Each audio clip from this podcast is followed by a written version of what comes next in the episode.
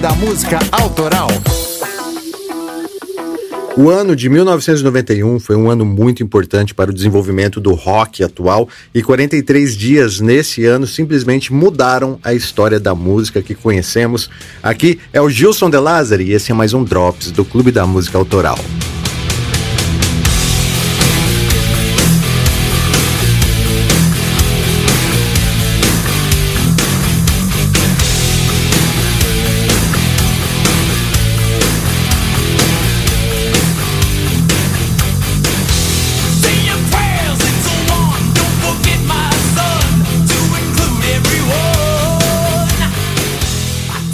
O que aconteceu nesse curto período da história da música que o tornou tão relevante?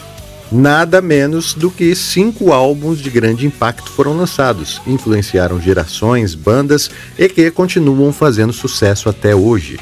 Vamos conhecer os lançamentos.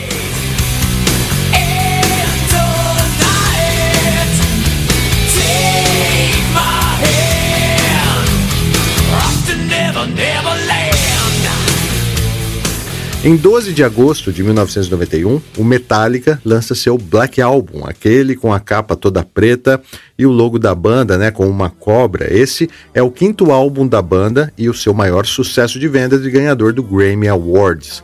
Nesse álbum temos Enter Sandman, The Unforgiven, Nothing Else Matter, é demais.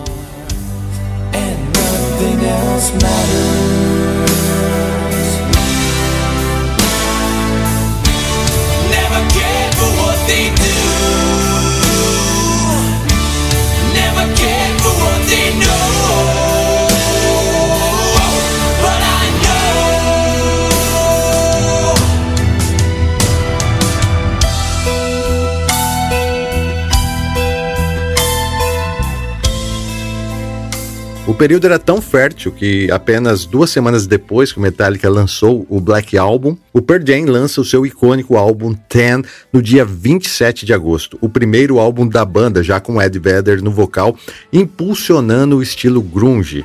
Este álbum foi o mais bem sucedido da banda e ganhou nada menos que 13 discos de platina. Nesse álbum temos música como Alive, Even Flow, Black e Jeremy, que inclusive é o destaque do episódio 43 da quinta temporada do clube.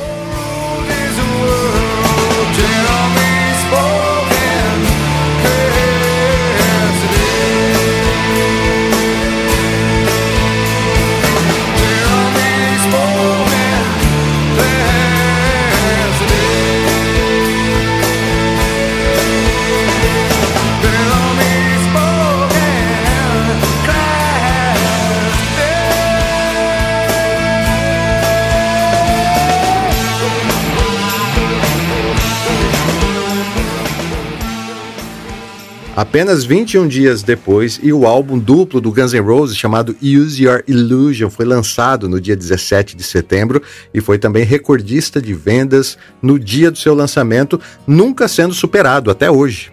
Esse álbum seguiu mais na linha rock progressivo, contendo várias músicas em que o vocalista Axl Rose também toca piano foram destaques desse álbum. Don't Cry, com duas versões de letras, November Rain, Civil War, cara, é demais.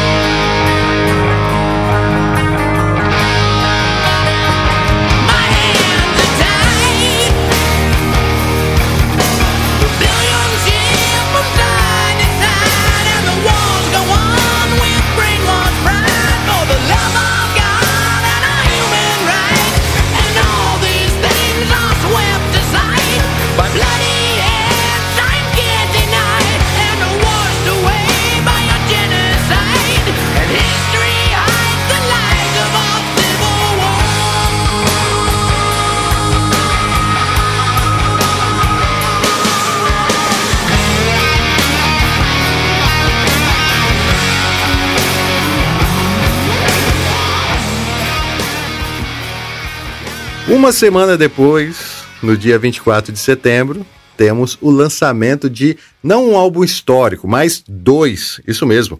Dois álbuns que mudaram a história do rock foram lançados nesse dia. Um deles foi o Nevermind do Nirvana, segundo álbum da banda que tem o vocalista Kurt Cobain e tem também a famosa capa do bebê pelado nadando em busca da nota de um dólar.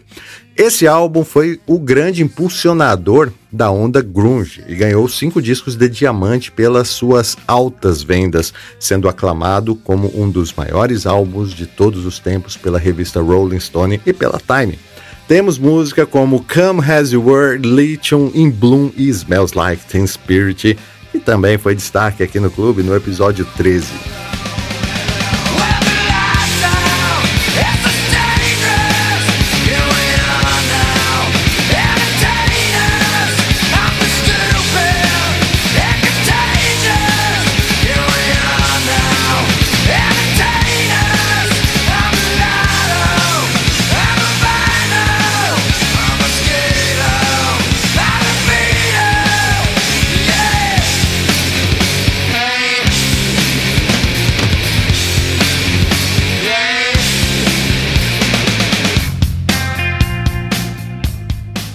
No mesmo dia do lançamento de Nevermind, temos também o lançamento do Blood Sugar Sex Magic do Red Hot Chili Peppers, sendo esse o quinto álbum da banda e um dos mais aclamados. Ganhou sete discos de platina e ficou em terceiro lugar na Billboard.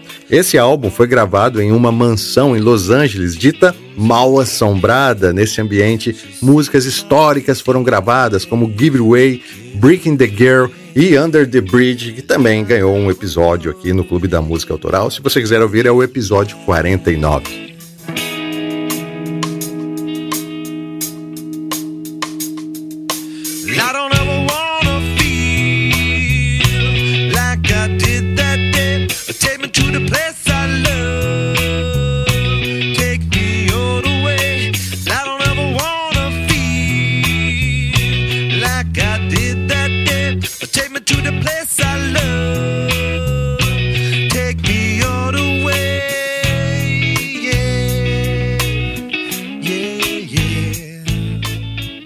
E você, o que acha?